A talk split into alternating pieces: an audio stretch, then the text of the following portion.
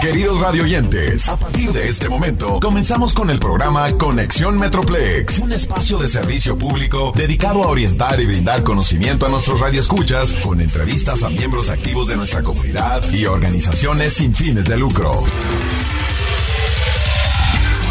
Excelente mañana de el domingo, amigos de la Grande 107.5. Gracias por continuar en Conexión Metroplex. Y vamos a arrancar con esta primera parte del programa eh, primero que nada, invitándoles para que eh, estén al pendiente de nuestras redes sociales en eh, Facebook, en la Grande 1075 y también a través de mis redes sociales en Chorizo de FW, porque estaremos compartiendo obviamente la información al respecto de lo que las organizaciones no lucrativas del Metroplex que nos acompañan el día de hoy van a estar dando a conocer.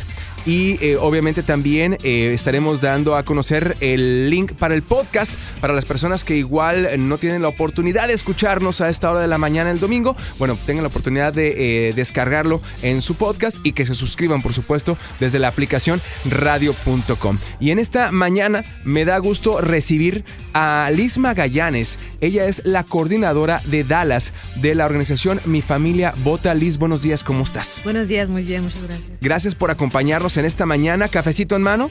Sí. Sí, ok, perfecto, me da gusto. ¿El café lo acompañas más bien con eh, pan dulce o con chilaquiles? Pan dulce. Pan dulce, el, el café. Pero de repente es el, café con pan dulce, este, eh, a veces también se antoja más bien el chocolatito con pan dulce. Eso sí. Eso sí. Pero tú prefieres café. Yo, de hecho, sí prefiero el chocolate. ah, ¿verdad? Ah, ¿verdad? Sí, no, es que de repente dices, entre el café y el chocolate con un pan dulce, este, ¿chopeas el, pan dulce? ¿Cuál es tu pan dulce favorito, Liz? Yo creo que las empanadas. Las, empanadas, de piña. De piña, órale. Oh, y este es, eh, bueno, no sé, no sé, este, ¿de, qué parte de México es tu familia? Soy de Ciudad Juárez. De Ciudad Juárez, ok. Eh, yo soy de Guadalajara y ahora en esta época de la cuaresma, este, eh, se ponen eh, muy de, moda. No estoy seguro la razón eh, por la cual hay empanadas en todos lados. Hay empanadas de camote, hay empanadas de piña, hay empanadas de crema, hay empanadas de fresa.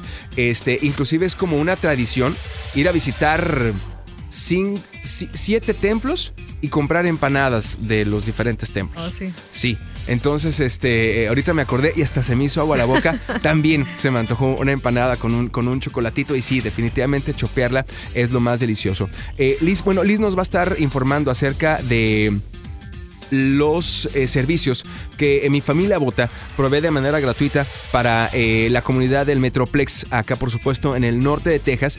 Y también nos va a platicar acerca de nos va a dar más información acerca de lo que es el censo. El censo obviamente que pues eh, se va a llevar a cabo ya en esta temporada.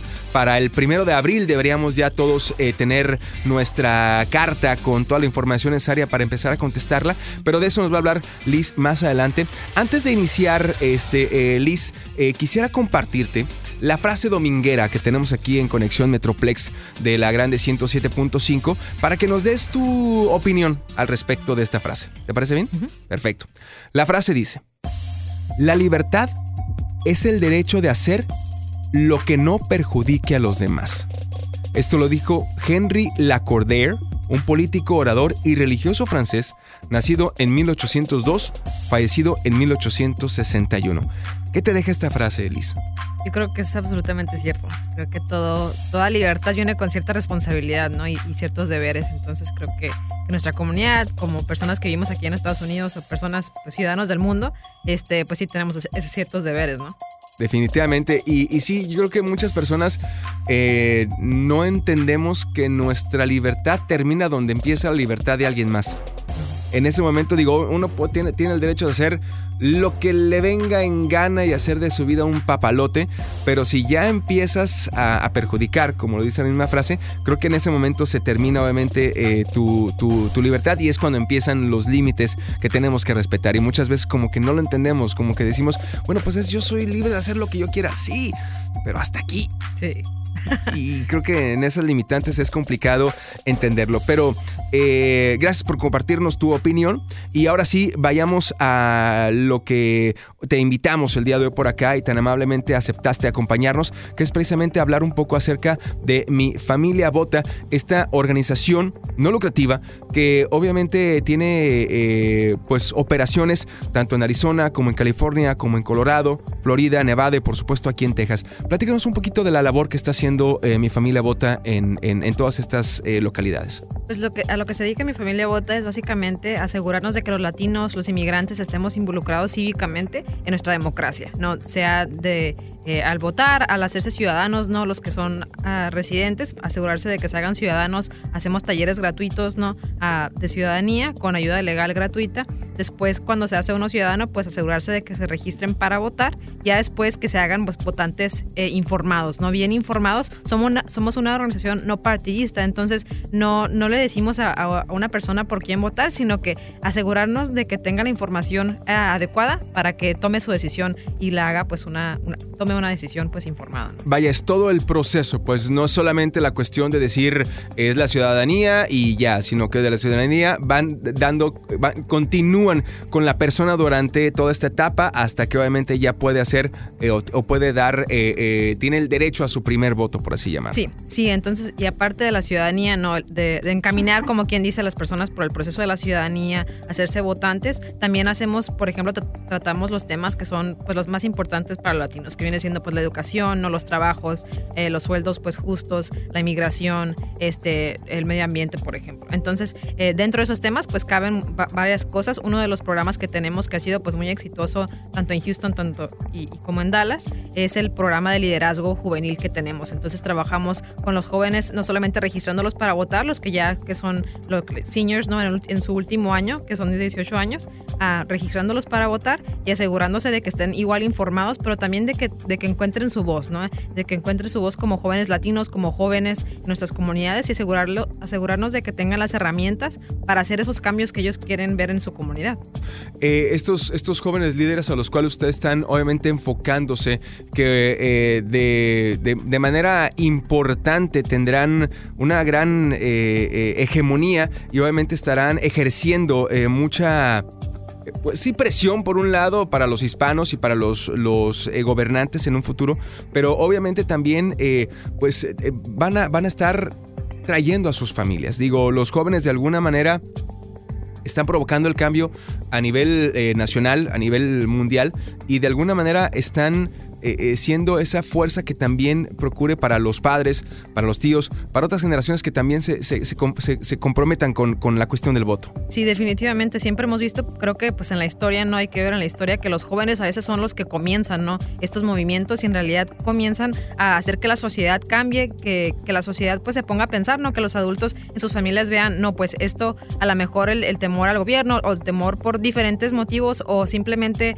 este, no tener confianza ¿no? en, el, en ciertas instituciones, eh, los jóvenes son los que dicen, no, miren, aquí es donde nosotros podemos hacer cambios y las cosas están como están porque ah, hay gente que está tomando decisiones por nosotros, por nuestra comunidad. Entonces, ya al conocer el sistema, al estar no educados aquí en los Estados Unidos, tienen ciertas herramientas y ciertos recursos que a lo mejor eh, nuestros, nuestros padres no, no, tuvieron. Entonces, ahí por, por medio de ahí llega esa información, esa eh, pues esa educación pues que va a ser muy fructífera pues para la comunidad en general. ¿no? Estos jóvenes a los cuales ustedes se encuentran eh, ayudando a encontrar su voz y su liderazgo, ah, ¿cuáles serían los más grandes retos que ellos están teniendo en, en, a nivel no, sé si eh, familiar, porque obviamente, bueno, hablando de una organización como Mi Familia Vota, eh, involucrando a toda, a toda la comunidad y a toda la familia del Metroplex, eh, o, sería cuestión de, sus retos más bien sociales, de ser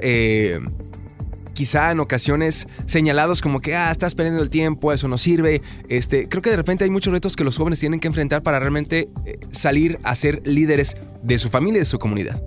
Sí, pues primeramente yo creo que lo, que más escuchamos, lo más común es que no, las cosas siempre han estado así, entonces no van a cambiar, no y mi voto no cuenta.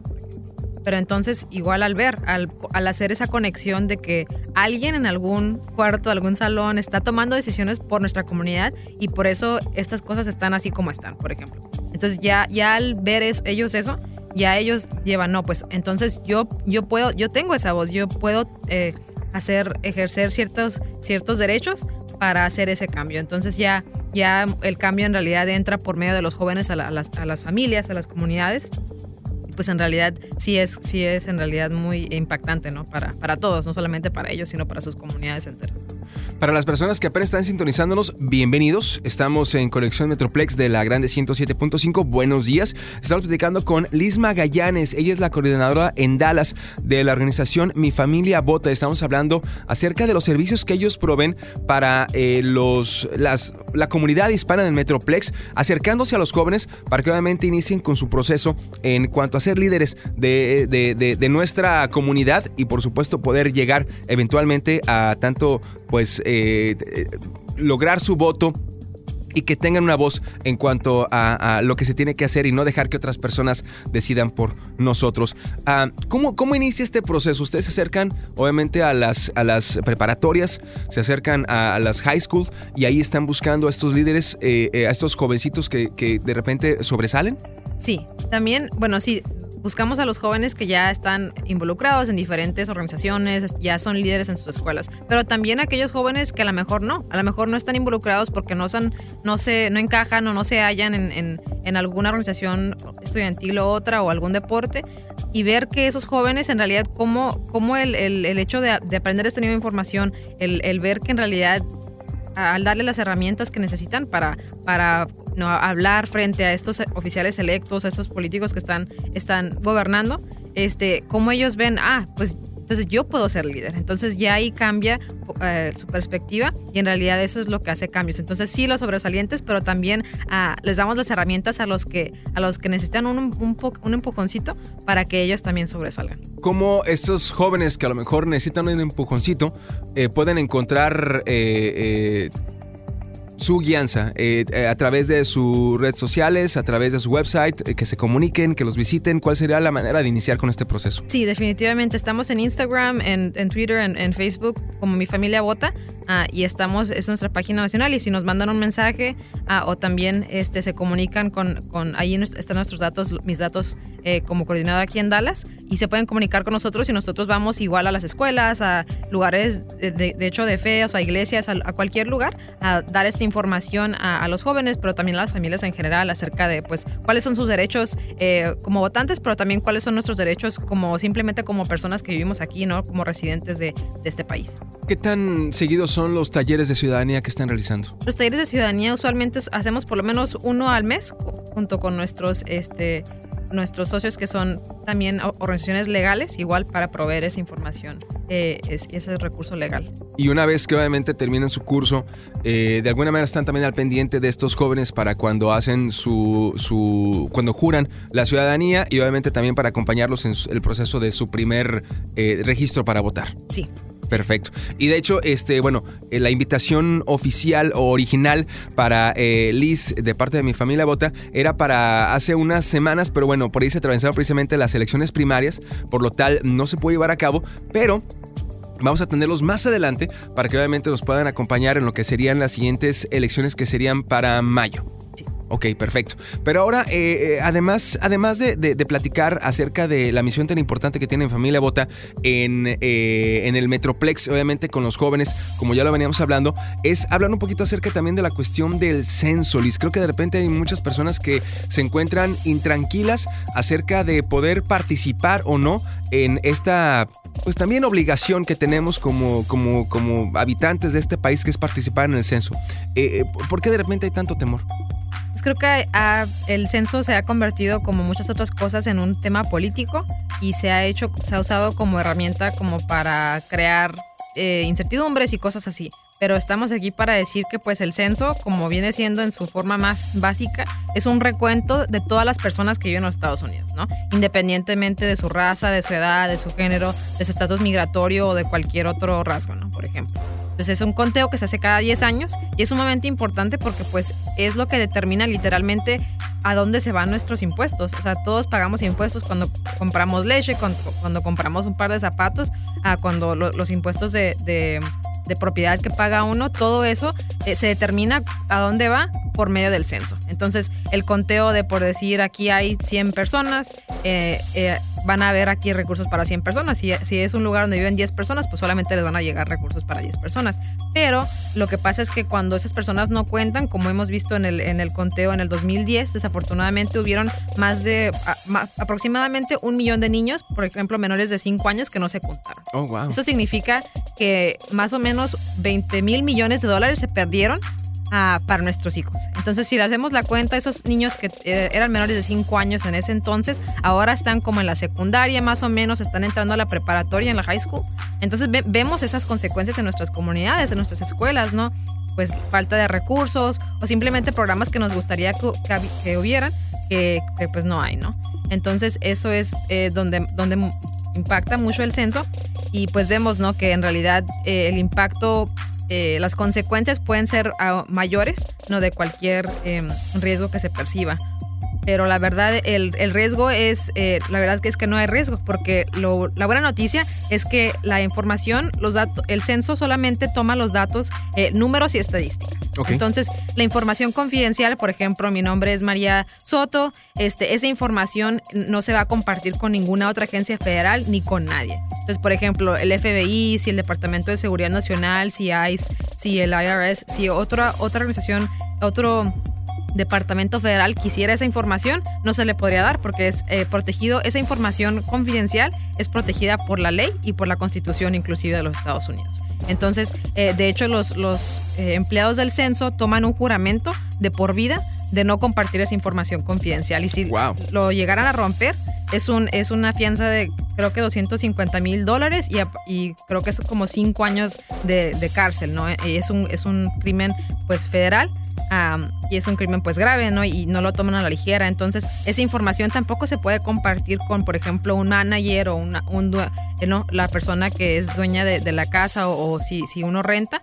Esa, esa información tampoco se puede compartir ni con, ni con ningún manager, ni con ninguna, este, con los gerentes, ni tampoco con, por ejemplo, la policía local. Ah, y eso es, eh, pues también queremos que todo el mundo se cuente, toda persona que esté viviendo en su hogar se cuente, porque por ejemplo sabemos que, pues, por ejemplo, en las comunidades inmigrantes es, es muy eh, común que, por ejemplo, haya cuatro personas en, en, el, en el contrato. Es justo lo que te iba a comentar. Eh, pero en realidad viven ahí 15 personas o, tres familias, ¿no? Entonces hay que asegurarnos de que todo mundo sea de cero. Si acaba de nacer ese bebé, hay que contarlo. Si acaba de nacer el primero de abril del 2020, hay que contarlo. Si la persona tiene 99 años, también hay que contarla, ¿no? Entonces, toda persona debe ser contada.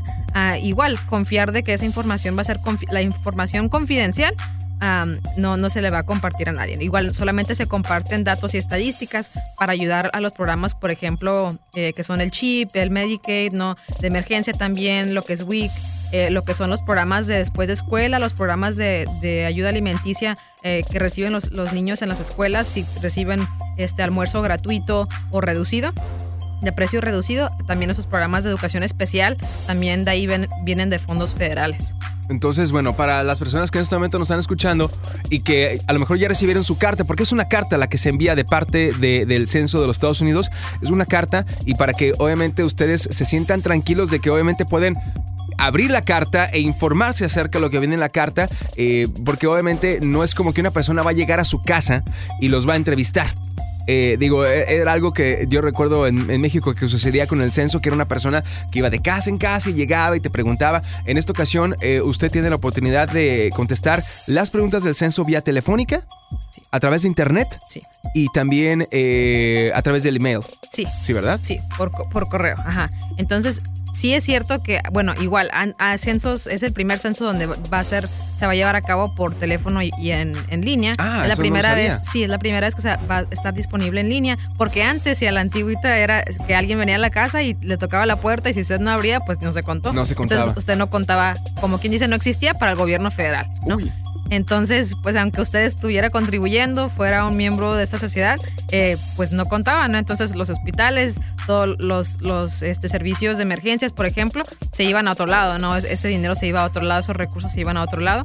Pero es la primera vez que igual a partir del, de, esta semana se va a estar disponible igual por teléfono y en línea y igual esa tarjeta, esa carta que le va a llegar a su casa va a tener esa información, ¿no? Ir al, al sitio del gobierno que es 2020census.gov ah, y va, igual ahí encontrar cualquier eh, responder cualquier pregunta que tenga, pero ahí también va a poder llenar el cuestionario. Y es muy, muy importante que en cuanto nos llegue esa carta, lo hagamos, lo hagamos sea en línea o sea por teléfono. a las escuelas eh, del Distrito Escolar de Dallas y muchos otros distritos y también las, las bibliotecas públicas de Dallas van a tener lugares asignados en, en ciertas áreas computadoras asignadas para que las personas lleguen y llenen ahí ah, mismo el censo. Entonces va a haber muchas oportunidades y también, por ejemplo, mi familia vota, grupos como los nuestros, el, de hecho la ciudad de Dallas y el condado van a estar haciendo eh, eventos en la comunidad haciendo ferias y diferentes eventos culturales y igual para que se divierta uno y pero también de una de, pasadita pues llenar el censo no entonces para que usted eh, en donde usted se sienta seguro que, que, es un lugar pues de confianza y con gente de confianza pueda llenar ese ese cuestionario. Y pues me gustaría pues mencionar brevemente lo que es que va a aparecer en el cuestionario sí, por favor. qué es lo que nos va qué es lo que viene no entonces, hay unas cosas que, van a aparecer, ¿no? Entonces, va a, va a preguntar cuántas personas viven o, están, se están quedando, están viviendo actualmente en ese hogar, ¿no? El nombre de las personas, eh, sexo, edad, su fecha de nacimiento, eh, la relación a, la a, las demás personas en su hogar, si son de origen hispano latino, a su eh, su raza, ¿verdad? Ah, si es un hogar, si es una casa, si es un departamento, es una casa móvil, si, si usted renta o si es dueño de, de su hogar. Y también la información de contacto por si, por ejemplo, si no le entienden a una de las, de las respuestas o cosas así. Lo que nunca van a preguntar es un acerca de su estatus migratorio. Nunca le van a pedir acerca de su, su, seguro social, ni tampoco le van a pedir información bancaria, ah, ni, ni, nada de eso. Eso es también bien importante. Qué bueno, qué bueno que lo, lo tocaste, porque sí, eh, creo que de repente muchas personas eh, pueden caer en, en, ciertas estafas y esa es una de ellas. Entonces es importante una vez más, ¿qué es lo que no van a preguntar y no tenemos que contestar? Sí, en el censo nunca va a aparecer eh, preguntas acerca de su seguro social, de su estatus migratorio, ni su estatus pues de ciudadano, si es ciudadano, no, nada de eso, ni, ni, su, eh, su situación económica. O sea, no le van a preguntar acerca de su cuenta, bancaria, no le van, nunca le van a pedir dinero, el censo no cuesta nada, ah, entonces nunca le van a pedir ni dinero, ni acerca de su seguro social, ni le van a preguntar acerca de su estatus migratorio. Es un derecho que tenemos y creo que es importante que entendamos que a través de, de, este conteo se va a poder eh, tener una una mejor eh, calle, una mejor escuela, un, mejor hospital, este, eh, obviamente servicios como ya lo mencionaba Liz acerca de, la ayuda con, con, el chip, con el Medicaid, este tipo de cuestiones que de repente eh, en estos momentos se encuentran limitadas por precisamente lo que ocurrió hace 10 años, que es que no se contaron a cuántos millones de niños, perdón.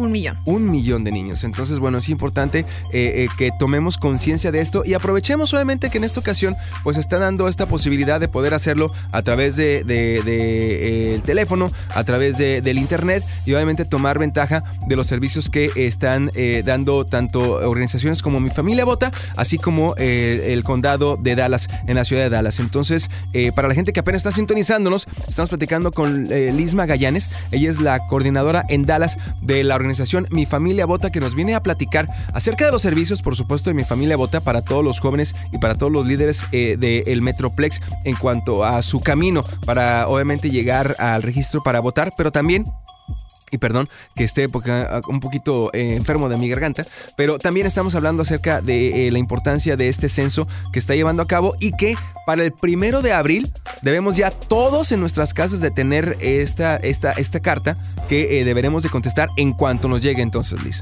Sí, en cuanto nos llegue. En cuanto nos llegue. ¿Algo más que ibas a comentar? Sí, quería comentar que igual el, oficialmente el conteo comenzó el 12 de marzo, entonces ya usted puede ir, ir a ese sitio en, línea eh, del sitio del censo del gobierno ah, o hacerlo por teléfono o, o por papel si es que le llegó el cuestionario mismo por papel a, su, a, su, domicilio. No necesitamos esperar a que llegue el, papel a nuestro domicilio, podemos ir directamente al sitio web y ahí nosotros, eh, obviamente, voluntariamente contestar estas preguntas. Sí, y va a ser mucho más eficaz si usted lo llena pues en línea, igual va a poder hacerlo por su teléfono móvil, por su tableta, lo que sea, eh, el aparato que usted use, ¿no? de que se, le haga más conveniente. sí, que se le haga más fácil. Y bueno, entonces esta información, para la gente que nos está escuchando, la vamos a compartir en la grande1075.com eh, a través de eh, este, nuestras redes sociales también en Facebook, para que obviamente pueda eh, tener acceso a este sitio de parte del censo del 2020 para que podamos obviamente concentrarnos, involucrarnos con nuestra comunidad. Es, tratemos de salir un poquito de nuestra de nuestra esfera. Tratemos de salir un poquito de, de, nuestra, de nuestra preocupación de, bueno, no, no quiero que se me dé a conocer, porque de esta manera podemos obviamente tener más facilidades para nosotros y para nuestros pequeños. Claro que sí. igual, si usted este, ya lo llenó eh, por, en línea o por teléfono, genial a, partir del, si usted no ha llenado el cuestionario, a partir del 13 de mayo ah, es cuando van a empezar a, llegar los trabajadores del censo a, las comunidades. Entonces va a haber un mapa, igual en el sitio usted va a poder ver cuándo van a estar en su vecindario, pero si usted prefiere que no, no llegue un trabajador federal a, tocarle a su casa, que igual a veces a lo mejor pues ni siquiera abrimos, hay que hacerlo en línea y por teléfono. Si ya usted lo ha llenado, nadie va a venir a, tocarle a su, a su casa. Ah, ok. Eso, eso no sabía. Entonces, encima de que obviamente uno lo puede hacer a través de eh, el, sitio de internet del censo del 2020, también van a llegar personas solamente para, digo, bueno, si ya lo hiciste ya no van a llegar, pero obviamente también tiene la responsabilidad de que si no se han dado a conocer eh, esta, esta, esta, información a través de eh, la red social, de la página de internet, obviamente ellos van a llegar también para tener esta información de parte de estas familias. Sí. Ok, ok, bueno, muy interesante definitivamente esta información que nos está compartiendo el día de hoy Liz Magallanes de la organización Mi Familia Vota. Eh, una vez más, Liz, y antes de, despedirnos porque se nos está acabando el tiempo, ¿de qué manera se puede contactar los jóvenes interesados o las familias interesadas en iniciar con su proceso de ciudadanía, si ya están nuevamente eh, listos para, para, para o, necesitan informarse, a ver si ya están listos para obviamente su proceso y de qué manera se pueden contactar con Mi Familia Vota. Pueden buscarnos en todas las redes sociales, en Facebook, Twitter o Instagram como Mi Familia Vota y estamos ahí, es nuestra página, ahí, puede mandarnos un mensaje y ahí puede conectarse, pues pedir hablar con, con el equipo de Dallas y nosotros nos, comunicamos con usted. Y obviamente eh, Liz pues estará informándonos y estaremos eh, invitándola más adelante, uno para que nos eh, ayude en la cuestión de los próximos registros para votar que se llevarán a cabo en el mes de mayo. ¿Es correcto? Y obviamente también este, acerca de esos eventos que por ahí mencionabas eh, para las personas que obviamente, esos eventos que llevarán a cabo tanto la organización Mi Familia Vota junto con eh, el Condado de Dallas para obviamente ayudar a las personas en la cuestión del censo en, lo que obviamente llegamos a la parte final de este conteo. Entonces, muchísimas gracias Liz por acompañarnos el día de hoy. Gracias por invitarme. No, por supuesto. Entonces continuamos con más aquí en Conexión Metroplex de la Grande 107.5. Quédense porque tenemos una entrevista más eh, de una organización que ayuda a las personas que se encuentran en crisis. Y esto obviamente eh, para darles una estabilidad que necesitan a continuación aquí en Conexión Metroplex de la Grande 107.5. Gracias una vez más. Mantente conectado con Conexión Metroplex.